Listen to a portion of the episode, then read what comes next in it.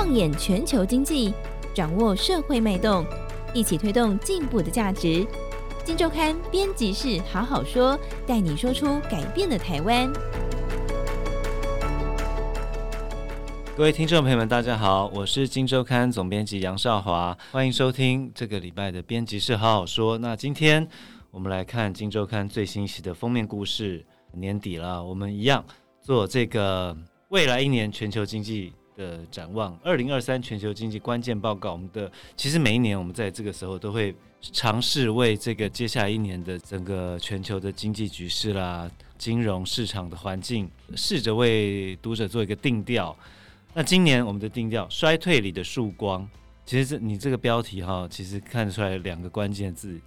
一个是衰退，而且你就是注定说衰退里嘛，你就是衰退里的曙光，就听起来就注定衰退。但是藏了“曙光”两个字，看起来好像有一丝希望啊。呃，到底怎么一回事？今天跟我们一起聊的是这个题目的主作的我们的同事伟轩，伟轩好，少华哥好，各位听众朋友大家好。好，听起来，其实我印象中过去几年哈，我们当然都会定调。大概都是一些偏中性或偏乐观一点点，然后在里面夹杂一些比较要小心的成分。今年比较相反，我们就是一整个就是先先给你个悲观衰退两个字，让读者感到一丝希望啊。里面还有曙光，整个经济环境先从衰退来讲好了。整个经济环境，大我们这次采访的这个过程中，大家真的都是这么想的吗？哎。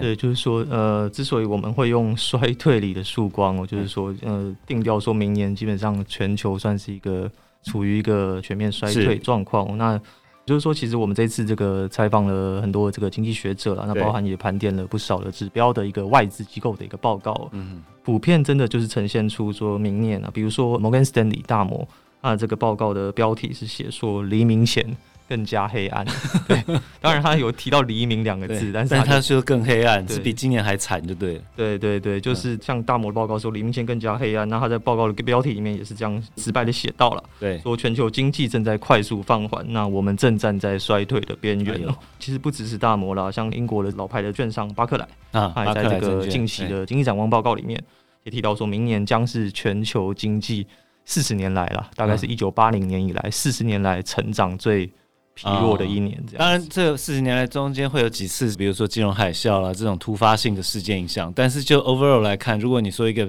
寻常时刻，这个是一个四十年来最惨淡的一年，就是了。对对对，那包含像我们这次有专访了知名的中国经济学家，然后他是现任瑞士信贷亚洲区的副主席，这个陶东哦。啊，陶东，陶东，当然我们听众朋友应该也是很熟的。对对，那他是跟我们提到说，其实明年如果要为明年的这个全球经济展望做一个定调。其实 关键字就两个字啊，就衰退。对，他说，当然今年不一样。他说，如果从今年的今年的主题比较是这个，大家都关注说这个通膨嘛。对，他说整个主题如果从今年到明年的话，整个这个重心就会从通膨转向衰退了啊。那当然就是说，虽然重点是衰退哦，但是其实呢，这个今年大家这个市场很关注的这个通膨，其实明年仍然会是一个很重要的一个主题哦，这样子。对，因为不会下来嘛。嗯，对，因为其实我们像盘点的，包含是访问了很多的经济学者，然后盘点了很多这个机构。那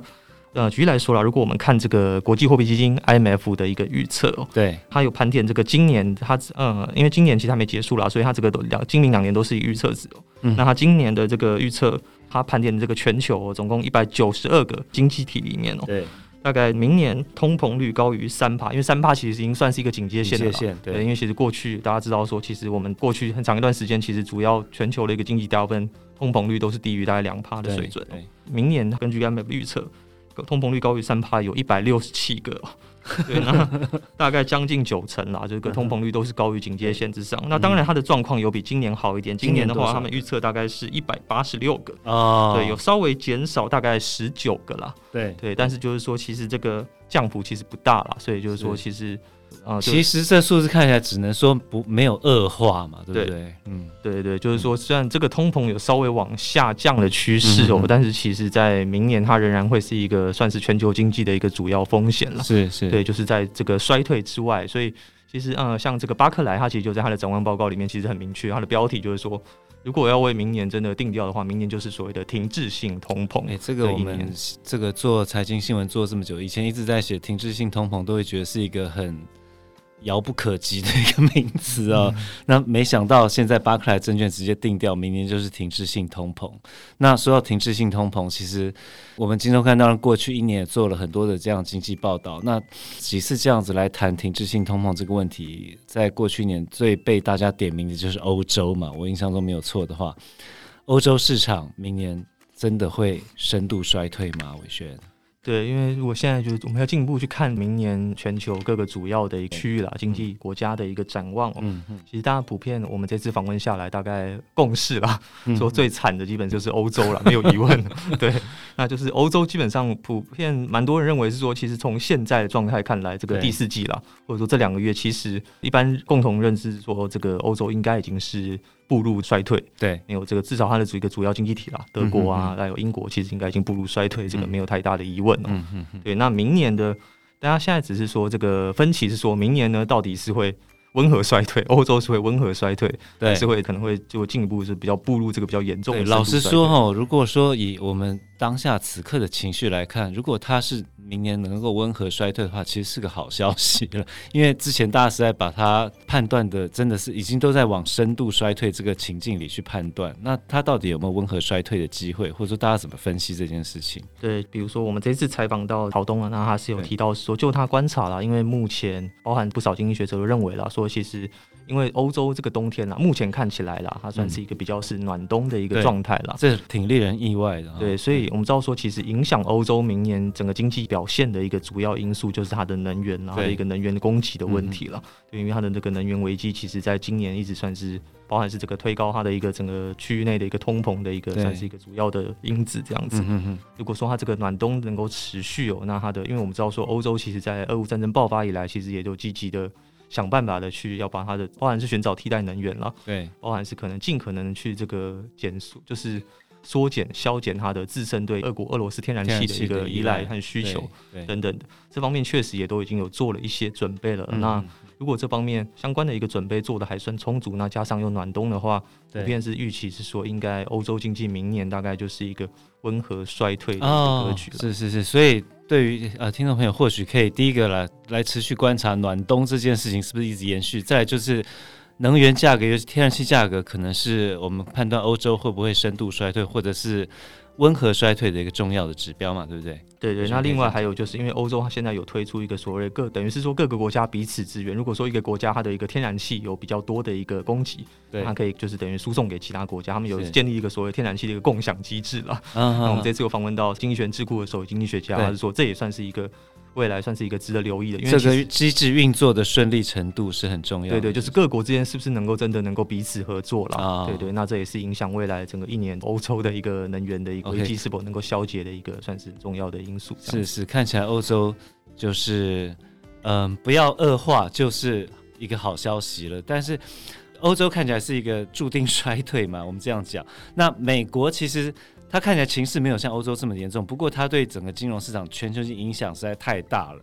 大家怎么又看美国接下来的情况？尤其这这个，我相信前几天联准会主席鲍尔讲完话之后，市场开始反映他们衰退的可能那个几率越来越高。现在大家怎么看？对，就是这个前阵子在十二月中的时候，那个联准会他们举办的这个召开他们这个十二月，就是等于是最新一次的这个利率决策会议了。那会中其实如市场预期的说，他将这个利率往上升了两码了。对。但是有点让市场有点出乎预期的是说，鲍尔他其实在会后他有这么一段话，他是说、嗯、他怎么说？呃，就是说我们某种程度上我们必须将利率维持在一个较高的水平，以应对这个更长期的一个通膨。是。那他后面有这么一句话说，呃，但是这个这样的一个情况。它有可能让美国经济软着陆的空间变小。哦、对，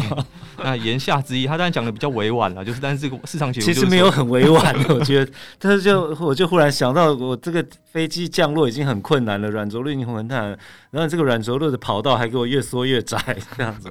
对，就是听起来会吓人的。对，对意思就是说，呃，如果这个利率维持的这个更长时间的话，然后也就是在等于说利率处在一个相对高原的状态。维持一个蛮长的时间的话，美国经济就有比较大的可能性步入衰退了。是，那当然，这个鲍尔讲完话之后，其实当天的一个整个美股是一片重挫了，这样子。对，那这其实也反映了说，目前其实整个资本市场对美国经济其实有分成两派了。一派是认为是说，当然对美国经济明年的表现，普遍都是说会相当程度，或者说其实对比今年差的非常多，差的蛮多的。啊、但现在就是有两派，一派认为是说美国是有机会，虽然经济不好，但是仍然有一丝丝的机会可以逃过这个经济衰退的一个命运哦。哦是。但有另外有一派是认为是说美国经济就是基本上明年一定是衰退了，但大概就是一个温和衰退，它的衰退程度不会顶多跟欧洲差不多，但是应该是不会。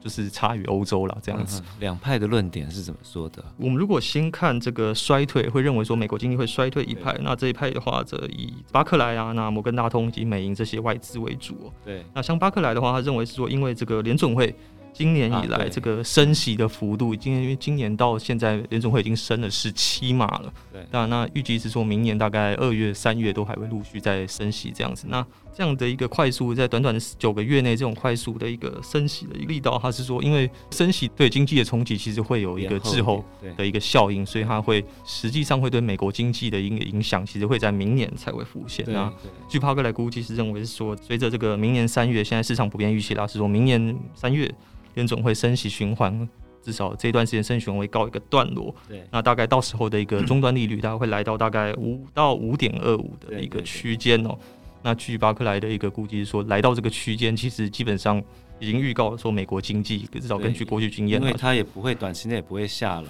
嘛，对对对，市场一直会处在一个资金成本比较高的一个阶段，哦，那必然会对经济造成一些压抑。对，对，那巴克莱认为说，这其实无可避免，就是预告美国经济一定会衰退了。那是说衰退的时间点的话，就是可能会有一些分歧啦。像美银的话，他认为是说，美国有可能在这个明年上半年。就是会进入这个温和衰退，甚至可能会在今年底就步入衰退。是，也就是说，可能在在这个一两个礼拜后，可能就会或在这个月了，就会看到这个衰退。嗯。那摩根大通的话是认为是说，美国应该是会在明年年底了，对，才会陷入衰退这样子。对，那比如说，那像我们这次采访到这个陶东，那是也是倾向于认为是说，美国其实已经难逃衰退，因为他是说，因为他说一个关键其实就是还是仍然是在通膨了。因为他就他观察说，美国的通膨其实现在虽然这一两个月看似有和缓，对对对，对，但是他说其实整体来看，他觉得美国通膨的一个结构其实已经发展到了某种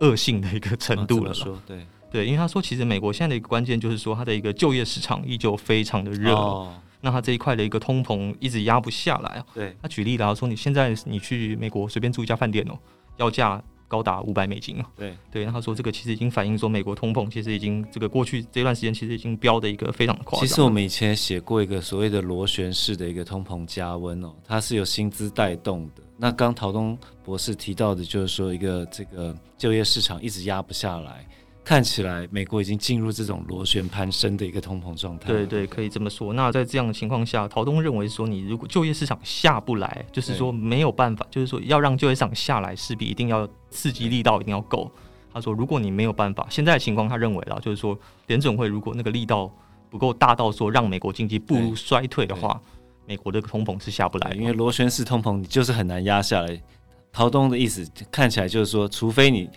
除非你就是衰退，否则你的通膨就继续往上走。那既然你选择了要压通膨，就必定得来一场衰退。概念是这样。对，没错。那如果一旦步入衰退，我们这次又访问到布邦金的经济学家罗伟，他觉得说，如果美国步入衰退哦，他要走出衰退，可能时间不会像过去那么快。他觉得这次说，如果真的步入衰退，可能要花一年半对到两年时间，美国才经济才能够慢慢回来。因为他说，其实关键在于过去两年疫情期间，美国政府发了太多的债啊。对，那等于是说。现在如果步入衰退的话，它的这个政府的一个财政对跟这个货币政策其实都已经相对上是比较没有空间的了。嗯嗯嗯。那这一块的话，然后它因为联总会现在其实已经在启动缩表嘛，还不可能就是说因为再来美国经济要衰退，马上又这个缩表政策又转向，他觉得几率不大了，所以他觉得美国这个经济如果真的一旦步入衰退，要再恢复可能需要一段的时间这样子。在这次报道中，伟轩除了刚谈到几个市场之外，我们陆续也还有谈到中国、日本这些市场啊。那因为时间关系，我先跳过中国。因为日本昨天发生了一个大事情，日本的这个好像这个货币政策转阴一点，但是这个到底怎么解读？我觉得你可以先跟我们聊一下昨天这个事件应该怎么看吗？呃，是，就是昨天的这个 算是，因为刚好也是我们在这个截稿了。今天是十二月二十一号，我所谓的昨天就十二月二十号。对，我们在截稿的时候，忽然日本来了一招。对，就是这个日本它央行呢，它昨天在召开他们的一个货币政策会议了。那其实有点结果是有，应该说蛮很出乎市场预料了。对，这个日本央行宣布。像日本的这个十年期的一个公债，因为呃，日本它现在是采取一个所谓的一个直利率曲线的一个控制政策，它就是要让它的一个长期这个十年期的公债殖利率的一个波动的幅度，过去的很长，大概两年的时间了，大概都是维持在大概零点二五帕的一个上下限了。对，然后在昨天的话，就是有点出乎意料宣布说要把这个上限放宽哦，对，从零点二五提高一倍，提高到这个零点五的 percent 哦，是是，对。那日本央行它事后有他们自己的一套官方的说法是说，提高这个上限。呃，其实不代表是整个货币政策转向紧缩，对对，只是为了这个让波动程度呢，就是它的那个波动幅度能够加大，等于是说某种程度上能够增加它的一个政策的一个弹性，嗯嗯，这样子。市场的第一时间反应还是很紧张了，因为我们看昨天这个国际股市的走法，很担心就是之前这个全球资金，因为过去日本长期低利率，大家习惯借日元，然后去买别的资产，那。日本一旦这个货币政策转变的话，会造成全球资金回防日本哦。那所以很多的市场都出现了一些很剧烈的反应。但是如果照伟轩刚讲这样子分析起来的话，看起来还有一些。讨论空间嘛，对不对？对，不见得是这么绝对。对，至少日本央行自己的说法是说，这不代表这个政策，因为其实呃，虽然这个日本央行宣布这个政策之后，其实市场普遍反应是说，哦，那日本要开始紧缩了。对，所以照昨天的这个日元对美元的一个汇率，其实是强弹了，大概强弹大概两两趴三趴左右。当下就是说，昨天其实也不少这个外资哦，是解读倾向于认为是说，日本央行这个动作就是实质升息了。同时，日本的央行总裁黑田东彦不止不这么，就是至少对外不这么说。嗯、对，但是当然有另一派是认为是说，这个或就如同这个日本央行自身的说法，因为其实。呃，日本央行昨天同一天哦，大家可能比较没有留意到的是说，它同时也宣布了加大购债对的一个幅度。那加大购债其实就代表是 QE 啊，QE 就是继续继续宽松嘛。对，所以如果部分人士解读说，如果日本真的要全面转向紧缩的话，对，那它这个政策其实是自相矛盾的。是 是是，所以真的还得再看下去。不过应该先这样讲啊，黑田东彦的任期印象中是到明年三月嘛，哈，大家现在也在担心会不会明年三月的时候日本。真的就来一个开始货币政策的转变，呃，对，黑田任期，呃，如果按照表定任期是到明年的四月初了，但现在其实有不少人认为他有可能提前卸任了，三月就会卸任，是是是，对，那确实现在普遍的解读啦，就是包含我们这次访问到不少的经济学者，他们都倾向于认为。黑田的任期届满之后，对下来之后，日本的这个货币政策到目前为止宽松的一个货币政策就有机会迎来一个转向了。所以在明年三月有可能日本会是一个变数，但是呢，另外一方面，就像我刚刚说的，我们这次标题定的是衰退里的曙光哦。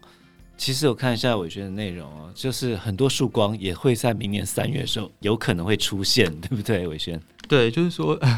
虽然好像目前谈到目前现在，就是说，可以看出说明年整个全球经济的展望其实不是那么的乐观了。对，但其实就是说，我们之所以会强调曙光哦，就是说，其实明年有一个算关键的时间点了，就是三月份了。嗯哼哼，其实也是一个算是很多事情可能会慢慢的比较明朗了。对，对，对，那如果事件朝向比较好的一个方向走的话，那或许全球经济明年的一个展望就不会像现在那么的悲观悲观一点，至少会好一点哦。这样子。对，那具体的事件来看的话，首先呢，就是说三月其实代表是一个北半球冬季的一个尾声了。对，那像我们这次有访问到一些经济学者，认为是说，这代表是说冬季尾声，那其实就反映了这个欧洲它其实已经度过能源危机。对，如果它欧洲能够顺利度过这个能源危机哦，那其实也就代表俄罗斯它已经在这个制裁欧洲、应对欧洲这一块，它其实已经没有筹码了，最大的筹码已经已经没有了。对，那最后那这某种程度或许反映，只要普丁是够还算理性的话，那这可能就代表说，俄乌战战争可能也就差不多没有什么好打，不可能会有一个正面的转变。对对对，有可能有可能会差不多就是已经打不下去了。对对，有不少人是这样认为。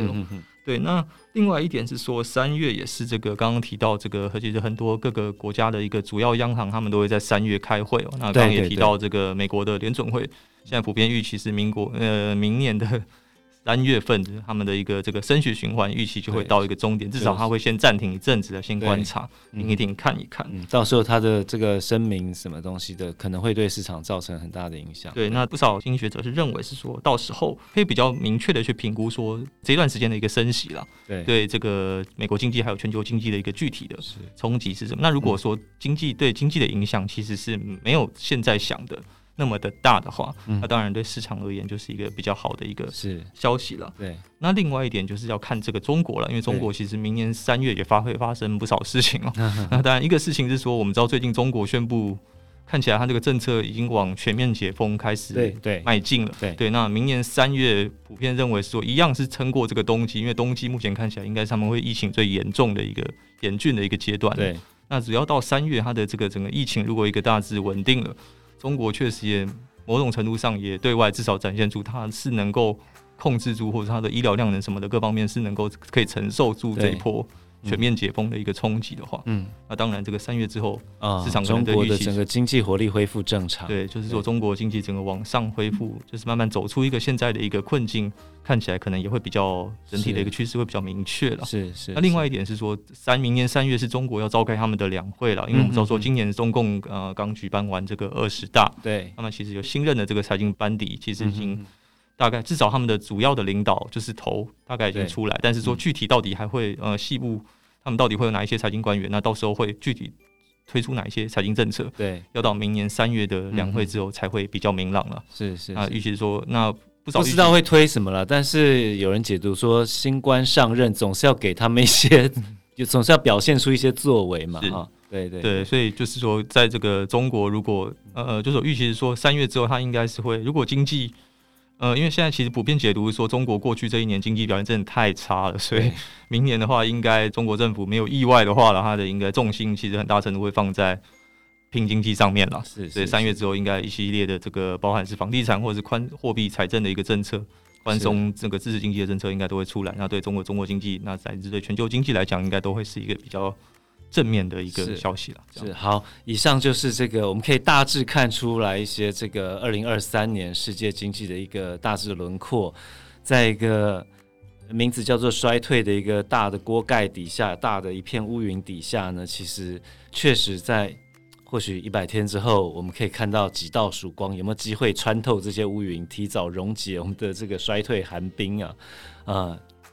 大家或许可以好好期待一下。好，那以上就是我们今天的这个杂志内容的分享。这是《金州刊》第一千三百五十七期我们的封面故事：二零二三年全球经济关键报告。我们定调衰退里或许会有曙光。好，希望大家多多参考。好，以上节目到这边，谢谢大家，拜拜，拜拜。